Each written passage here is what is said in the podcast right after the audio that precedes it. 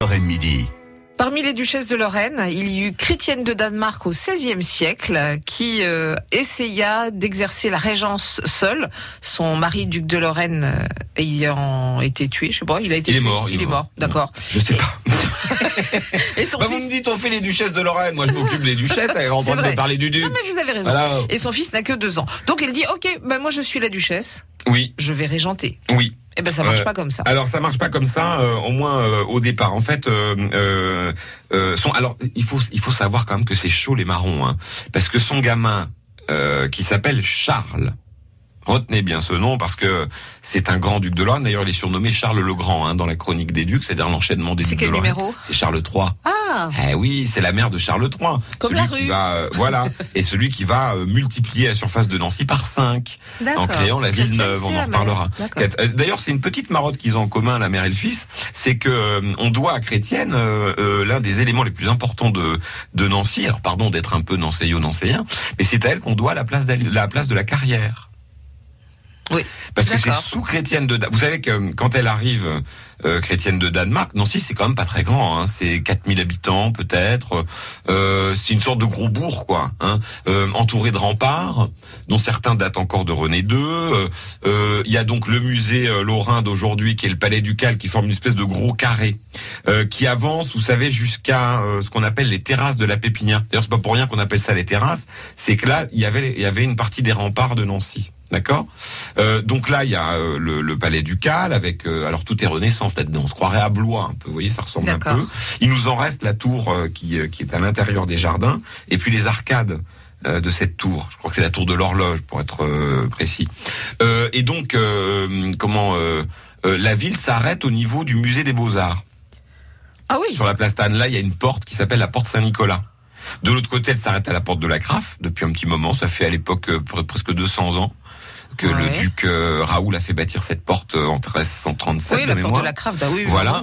Donc la ville s'arrête là. Alors chrétienne, elle va avoir euh, une idée, euh, c'est de d'élargir au moins les remparts, parce qu'il nous manque un truc, c'est une place. On a la place Saint-Èvre qui est vieille comme euh, Nancy quasiment. Euh, on a une autre place qu'on connaît plus maintenant qui s'appelle euh, la place du change, la place d'échange, c'est-à-dire en gros l'ancêtre du marché, même si le, le marché aux herbes tout ça se tient sur la place Saint-Èvre à l'époque. C'est-à-dire que c'est la place du colonel Fabien. Alors nous on n'a pas connu parce que l'église Saint-Èvre elle n'était pas du tout dans le même sens à l'époque. C'est-à-dire que elle a été refaite. Vous savez l'église a été complètement détruite Ah, par euh. Monseigneur Trouillet. C'est-à-dire à la fin du 18e, du 19e, euh, on trouve qu'elle est trop petite, ringarde, l'église originelle hein, de Mhm. Saint-Èvre, qui a été euh, bâtie, euh, le- les fondations remontent au duc, euh, euh, le fils de Gérard, donc... je crois que c'est Étienne. Donc on est au 11e, 12e siècle. Euh, elle a connu euh, notamment bah, tous les rois de tous les ducs euh, de, de Lorraine quasiment.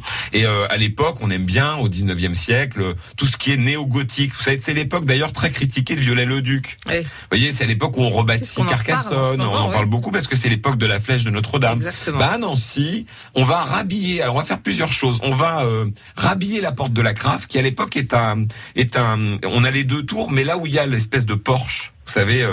Euh, Oui, euh, eh ben, là, il y a une porte classique, un peu comme la porte euh, euh, Saint-Georges ou la porte Saint-Nicolas avec des colonnes. Ça, ça a été rajouté au, au 16e, 17e siècle pour faire un peu genre.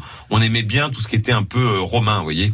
Enfin, grec, le style grec. La place du colonel Fabien dont vous parlez, Oui. c'est la place avec les gros pavés sur lesquels en voiture on est obligé de ralentir. Voilà. Sur le côté voilà, de Saint-Èvre. Voilà, où il y a l'hôtel de Bassompierre. pas du tout c'était. Et donc, bah, du coup, donc, donc là, au c'était la seule 18e, place euh, qu'il y avait. voilà, donc on, on bâtit, on, on- au 19e, pardon, on refait la porte de la Craffe, la façade, on la remet dans le style ancien, et on détruit Saint-Èvre, qui était dans l'autre sens. D'accord. D'accord? La porte, elle était au niveau du parking. Oui. Et donc, euh, entre Saint-Èvre, la place Saint-Èvre et euh, la place du Change, il y avait l'église Saint-Èvre. Donc, il y avait deux places, en fait, Oui, là, oui, où il y en a qu'une maintenant. Hein enfin, une et demie, parce Oui, que la place du colonel Fabien, franchement, personne une connaît. place. hein.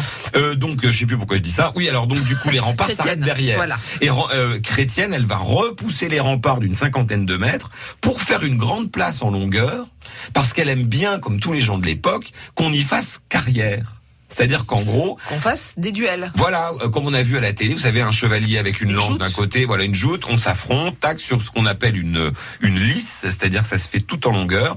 Euh, et quand on enchaîne les victoires, on fait une carrière. C'est pour ça que d'ailleurs, quand on parle du boulot, on dit j'ai fait carrière D'accord. dans tel mais voilà. Et donc la place de la carrière a aucun rapport avec des cailloux. Elle a un rapport avec On n'a le, sport, euh, la réussite. Et ça, c'est à Chrétienne qu'on le doit. On n'a toujours pas vu la Régence. Non, mais on va voir ça. D'accord. Voilà. Oui. France Bleu Lorraine.